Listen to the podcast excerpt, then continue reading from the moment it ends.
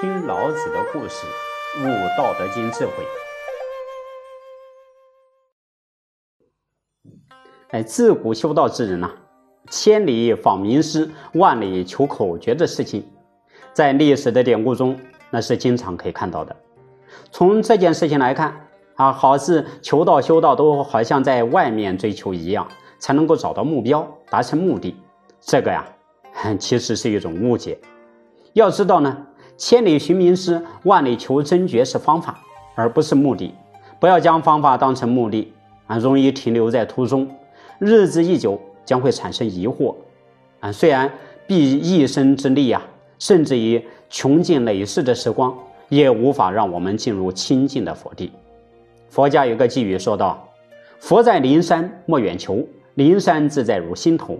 人人有个灵山塔，好像灵山塔下修。”这说明呢，我们应该在自心方面啊寻求功夫才对。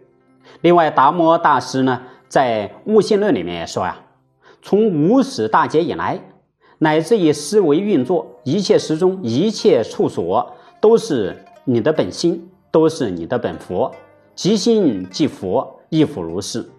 除此心之外，没有别佛可得；离此心外，觅菩提涅盘，无有是处。可见呢，哎，自心就是佛，找到自己的佛性，借修行加以开发。啊，就可以成为圣贤仙佛。佛不是佛像啊，佛不是神通，佛不是在炫耀，佛是自在。不要会说一，啊，也不要修错方向。啊，今天我们就借南荣厨拜访老子，在对话当中体味真正的得大道是什么。当入于道啊，融于道，同一道啊，既可以称佛、称圣、称真、称神、称智人了。南荣厨受到耕桑楚的举荐，啊，便挑着粮食走了七天七夜，来到了老子的住所。老子就问他呀：“你是从耕桑楚那里来的吗？”南荣厨说：“是的。”老子便说：“你为什么和这么多人一起来的呢？”南荣厨，哎，听了以后心里非常疑惑，不知所言呐，惊诧的看着背后，好像没人呐。老子便说：“你不懂得我所说的意思吗？”南荣楚羞愧的就低下头，继之以仰面叹息，说道：“我现在已经忘了应该如何回答，心里一着急，原本要问的问题也都忘掉了。”哎，老子说：“你要问什么呢？”南荣楚便说：“哦，我想起来了，智慧内储。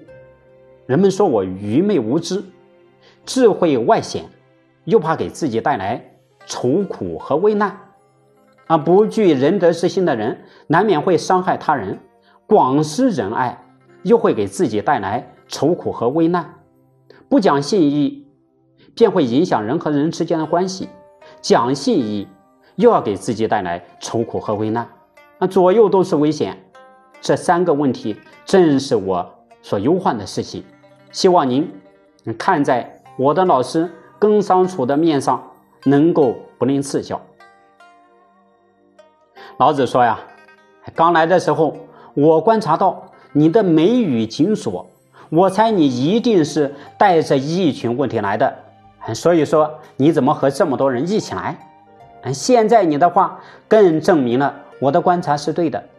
你失神的样子啊，就如丧考妣，好像失去了父母一样，又好像。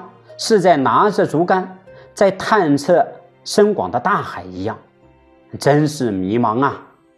你想返归你的真性与本性，却找不到出路，实在是可怜呐。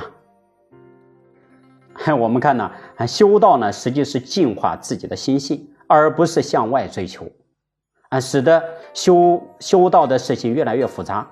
然而，如今想要啊修道成真的人呢？如果不针对自己的内心啊，好好的将累世来的因果做个了断，恐怕将来会有许多问题啊带入到修行之场所，不但修不好自己，还会把别人也给污染了。修道只要了业了愿，达于自尽其心就是了。自尽其心有方法呀，需要专气致柔，犹如婴儿，才能够让心灵安静下来，达到更高的境界。那么，如何专气致柔呢？请听下集：专气致柔，明白四达。